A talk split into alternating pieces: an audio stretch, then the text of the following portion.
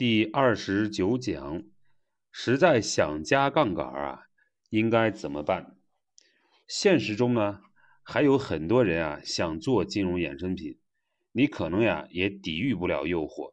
比如说，你可能会讲，老师，我本金少，不做衍生品就加不了杠杆，遇到大好的行情啊，应该怎么办呢？难道是眼睁睁的错过？中国股市啊，牛短熊长，错过了这次投资机会啊，就不知道啊还要等多久。错过了这个村儿，哎，可能就没那个店儿了。这个担心有一定道理啊。如果你一定想加杠杆啊，你要先了解哪种方法风险最小。那么杠杆啊是双刃剑，放大收益也会放大损失，一定要小心。那么在上一讲呢？我们反复提示风险之后啊，这一讲啊，我开始讲如何尽可能的降低风险，还能加一点杠杆儿。我们怎么思考这个问题呢？还是从衍生品的三个基本特征啊说起。那么具体思路呢是，如果你只是想加杠杆啊，就不需要同时承担前两个风险。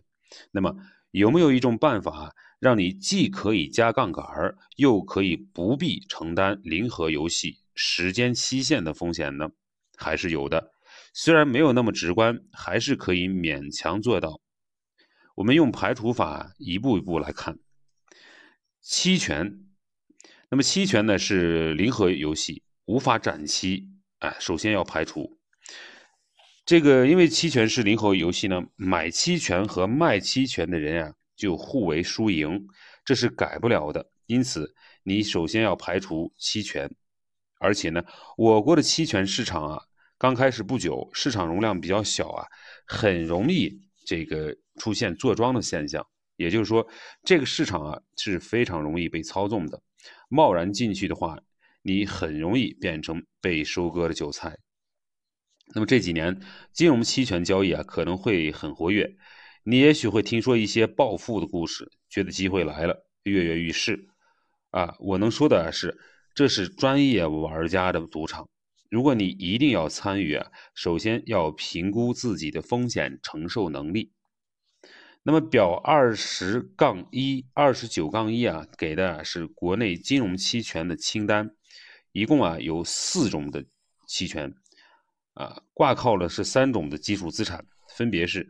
上证五零 ETF、沪深三百 ETF 和沪深三百股票指数，那么其中后两种基础资产呢是很接近的，都是基于沪深三百指数，也就是说，二也都是二零一九年啊的年底啊刚刚开通，还没有形成规范的操作，风险会更大。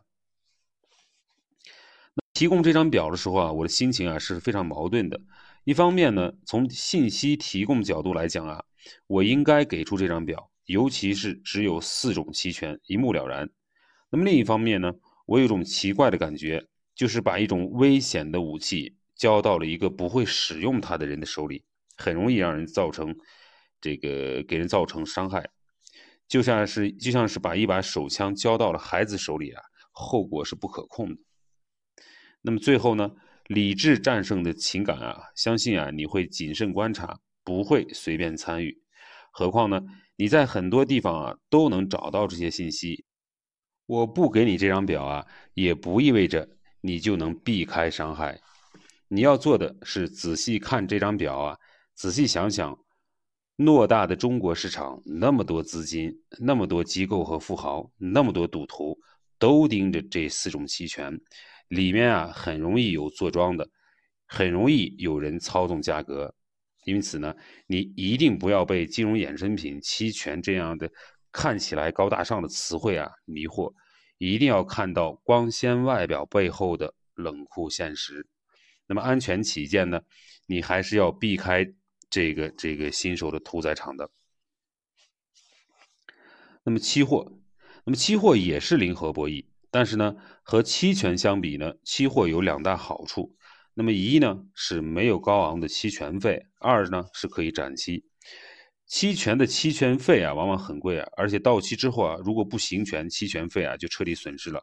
期权的价值就是随着时间而消耗了。而期货不一样，买卖期货呢，你只需要缴纳保证金，手续费很低。如果到期价格和你的预期相反啊，就可以展期。那么怎么展期呢？就是卖掉手里的近期期货，同时买更远期的期货。近期和远期的概念，我举个例子来说明。比如说，你看好大盘，认为趋势是上涨的，你就买入沪深三百指数期货。那么这个指数期货有近月的，也有远月的。本书的写作时间呢是二零二零年的三月，近月的股指期货呢是四月份到期，远月的是六月份到期，还有更远的是九月到期。你可以买入六月的。那么如果到了六月呢，股票啊没涨，就是大综合指数没涨，那么你就可以卖出六月的，同时呢买入九月的，这就是展期。那么展期的成本啊，一般不会很高，只需要缴纳手续费。操作的时候注意连续性，避免价格波动风险就行了。通过期权的操作啊，你就可以抵消大部分短期波动。如果你相信自己对趋势的判断啊，你就可以坚持只看趋势，不看波动。当然，这么做的前提啊，是你有足够的保证金，也就是说，杠杆啊不要太高。一般而言，如果你只是业余做投资，我不建议你啊加太高的杠杆。如果一定要加呢，尽量少加，加一倍就行了，最多加两倍。总杠杆三倍啊就已经很高了，超过三倍的杠杆啊，市场的波动很容易让你焦虑，那样的话你就得不偿失了。那么因为具有这个展期的功能啊，这个期货啊可以让你。这个继续做时间的朋友，比如说你看多股市，你就可以买入期期货。假设你是对的，你就可以等待时间给你回报。你赚的是谁的钱呢？是卖出期货的人的钱。他因为看错了趋势而做了时间的敌人，因此而赔了钱。所以看对趋势做时间的朋友的人赚了钱。看错趋势做时间的敌人的人赔钱。那么表二十九杠二列出了目前中国市场上的金融期货啊，共有六个品种，三个股指期货，三个国债期货。做金融期货的时候啊，你还有一个小窍门啊，就是期货啊经常有这个升贴水现象，比如说中证五百股指期货啊。经常是贴水的，就是期货价格低于指数价格，而且呢，到期时间越长的合约啊，也就是越远期的合约贴水啊，就越厉害。那么这个时候呢，如果你认为股市要涨，就可以买远期合约，不仅啊赚股票上涨的钱，还赚贴水消失的钱，因为临近到期的时候啊。期货的贴水啊，就会慢慢的消失。期货价格要向指数值这个靠拢啊。那么这个升升贴水呢，在这个外汇上，这个经常有有有这个使用，包括我们的可转债啊，经常有这个，因为这可转债有固定的到期日。那么在这个可转债到期日之前呢，经常有这个可转债的相对于这个正股价格的这个。折价和溢价的问题，这就是与这个升贴水啊类似的一种现象。那么表二九杠二中啊，除了这个股指期货，还有这个国债期货。那么国债期货的原理啊很简单，就是让你加杠杆买国债。这个杠杆高啊，杠杆率也可以很高，因此呢风险啊也比较大。所以呢，你一定不要加太高的杠杆。当然，这个策略呢是基于对利率走势的判断，这样的机会啊，也许过段时间就没了。那么举这个例子呢，是为了告诉你啊，作为普通投资者，如果你不是专业机构的专业人员，你也可以利用金融衍生品赚趋势的钱。投资经验不多的投资者啊，建议尽量不要参与。这是可以通过这个股指期货加杠杆。那么还有一种可以加杠杆的这个呃衍生品呢，叫做分级基金。那当然，这个分级基金呢，这个是一种即将消失的加杠杆的工具。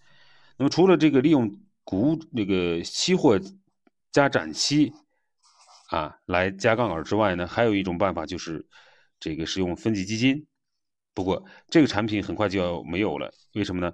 因为二零一八年四月二十七日发布的关于规范金融机构资产管理业务的指导意见中呢，第二十一条啊就规定，公募产品和开放式私募产品不得进行份额的分级，而且呢，监管层啊在后续的文件中规定，到二零二零年底啊，也就是去年年底。现有的分级基金啊，必须完成转型啊。那么刚才讲的这个关于规范金融机构资产管理业务的指导意见呢，就是我们经常讲的这个资管新规吧。所以，除非监管层出台新的文件给这个分级基金续命啊，否则分级基金这种产品呢，很快就要消失了。那么尽管如此呢，分级基金也是一个非常好的加杠杆的工具。那么为什么这么讲呢？因为分级基金完全没有期权、期货的两个缺点，也就是说零和游戏和这个时间这个期限，只有加杠杆的功能。那么把这样一个好的这个工具取消啊，实在是有点可惜。那么这个工具如此有趣啊，我用两句话介绍一下。那么第一句呢，是在资金募集、投资运作方式上啊。分级基金与传统基金啊并无不同。那么第二句呢？分级基金的创新啊，是在收益分配方收益分配方式上。简单说，是把基金运作的收益啊分为两部分：固定部分和浮定浮浮动部分。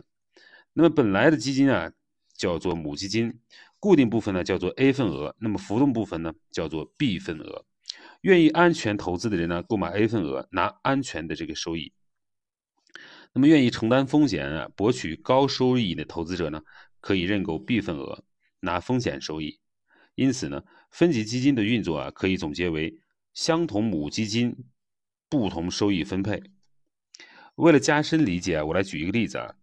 啊，那么举个例子之前呢，再强调一下，我只是随机挑了一只规模较大的分级基金，完全没有推荐的意思。而且，这是只债。券商板块的基金波动很大，风险也很大，嗯，更加不能随便推荐了。那么这支分级基金呢，叫做这个券商 B，嗯，代码是幺五零二零幺，跟踪的指数呢是证券公司指数，也就是三九九九七五，对应的 A 份额叫做券商 A，代码是幺五零二零零，对应的母基金呢是。招商中证全指证券公司指数分级基金负责运作的基金公司呢是招商基金管理公司。那么目前呢，这支基金的总规模呢是七十多亿元，哎，还是一个比较大的基金。这支基金怎么运作的呢？这个根据前面的介绍啊，基金管理的时候啊，和普通的指数基金啊并没有区别。那么区别在于收益的分配。A 份额啊获得了是约定的固定收益。啊，约定的是一年期存款利利率啊，税后加百分之三。那么当前的约定呢是这个收益率是百分之四点五。B 份额获得是母基金价值扣除 A 份额之后的净值，因此 A 份额大致是一个固定利率的债券，相当于 B 份额投资者从 A 份额投资者那里借钱进行投资。因此，具有加杠杆的性质。目前实际杠杆率啊在二倍左右，市场上大部分的分级基金的杠杆率啊都在二倍左右。那么通过这个例子呢，我们可以看出啊，分级基金不是零和博弈，你赢并不意味着别人输，因为市场涨了，分级基金也没有期限，只要这只基金存在，你可能一直持有下去。不过，因为监管层啊要清理这个分级基金，现在有期限了，相当于监管层啊加了一个期限。那么最后呢，我再对分级基金啊加两个这个注释。第一呢，分级基金在国外市场呀是没有的，可以说是我国市场的一个独创。那么第二呢，分级基金的 A 份额约定的固定收益啊，但是在极端情况下。在极端情况下，也是有可能发生亏损的。这里啊有两种可能啊需要注意，一个呢是 B 份额亏亏损严重的时候啊，基金没有足够的资金支付 A 份额的这个收益，这时候啊 A 份额就亏损了。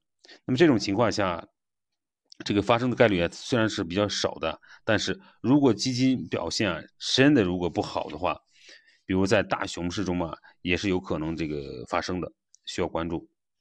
那么另一种可能性呢是。A 份额的亏损啊，也可能是因为 A 份额的价格波动引发的。那么购买分级基金的 A 份额呢，相当于购买一张永续债券，也就是没有到期日的债券。当这个市场利率上涨的时候啊，这张永续债券的价格啊就会下跌。这种价格波动啊，也可能导致你的亏损。当然，目前利率趋势是下跌的，风险不大。但是如果这种可能性，但是这种可能性啊，还是要了解的。那么市场上啊，有些这个分级基金呢，有有哪些这个分级基金呢？我整理了一张表啊，就是表二十九杠三，列举了一些规模较大的分级基金，供大家查阅。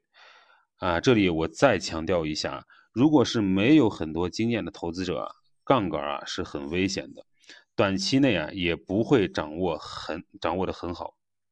那么这张表啊，只是作为学习参考使用，建议你啊，还是不要碰这个分级基金。那么金融衍生品之外呢，还有这个商品衍生品，那么主要就是各种商品期货。这些商品啊，包括铁矿石、螺纹钢、铜、铝、白糖、棉花等。中国有三大商品期货交易所，分别是。郑州商品交易所、大连商品交易所和上海期货交易所。那么表二十九杠四啊，列举了这些交易所上市的主要品种啊，完备起见呢，加上了中国金融期货交易所。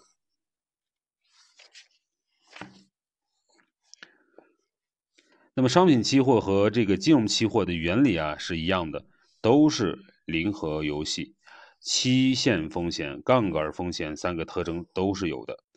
但是商品期货和金融期货啊又有所不同啊。商品期货需要更多关注这个商品本身的供求关系，要对宏观经济和行业周期有深入的了解。这些知识都不是普通投资者具备的。即便是专业的经济学家和投资专家，如果没有研究团队支撑，没有大量的人力物力的投入。也会因为信息劣势啊而沦为被收割的韭菜，因此，普通投资者不要碰商品期货为好。而且，商品期货啊经常有几个庄家坐庄，专门负责收割韭菜。不过这里呢，我要提醒你，商品期货有一点作用啊，就是帮你开通金融期货。根据目前的监管政策，做金融期货啊。有很多要求，在通过期货公司考试之后啊，先要做十笔商品期货交易，然后在账户里打入五十万资金，那么期货公司呢才会给你开通这个金融期货的权限。这十笔商品交易啊，你不用担心，找一个交易活跃、价格很低的品种，这个快进快出做十笔就行了。手速快一点的不会赔什么钱，运气好一点的呢还会挣一点。比如一手螺纹钢的价值只有三万多元，几秒钟的价值变化也就是万分之几的水平，大约是十块钱，几乎可以忽略不计。本讲重点：第一，普通投资者最好不要碰这个衍生品，一定要加杠杆的呢，建议你啊用期货，不要用期权，因为期货可以展期。这个展期的成本也比较低。第二呢，利用期货加杠杆呢，一定不要贪心，加一到两倍杠杆即可，留足保证金。这样呢，你才是实，你才是趋势的朋友，不会被波动所屠杀。第三，分级基金啊，是一种没有期限的加杠杆的方式，但是呢，这种产品呢，在二零二零年以后啊，将会退出市场，啊，挺可惜的。那么第四呢，商品期货的风险啊比金融期货更大，不建议普通投资者参与。思考：利用期货啊，使用展期操作是一种相对稳妥的加杠杆的方式。利用这种方法啊，你用利用的时候啊，还是要时刻留意市场的变化，因为你的资产波动啊会比较大。你可以思考在下面两种选择中应该选哪一种，并思考哪一种选择长期收益更高。选择一，不加杠杆，只买大盘指数，买了之后专心职业的发展，你自己的工作发展。选择二，加杠杆，兼顾职业发展和股市波动。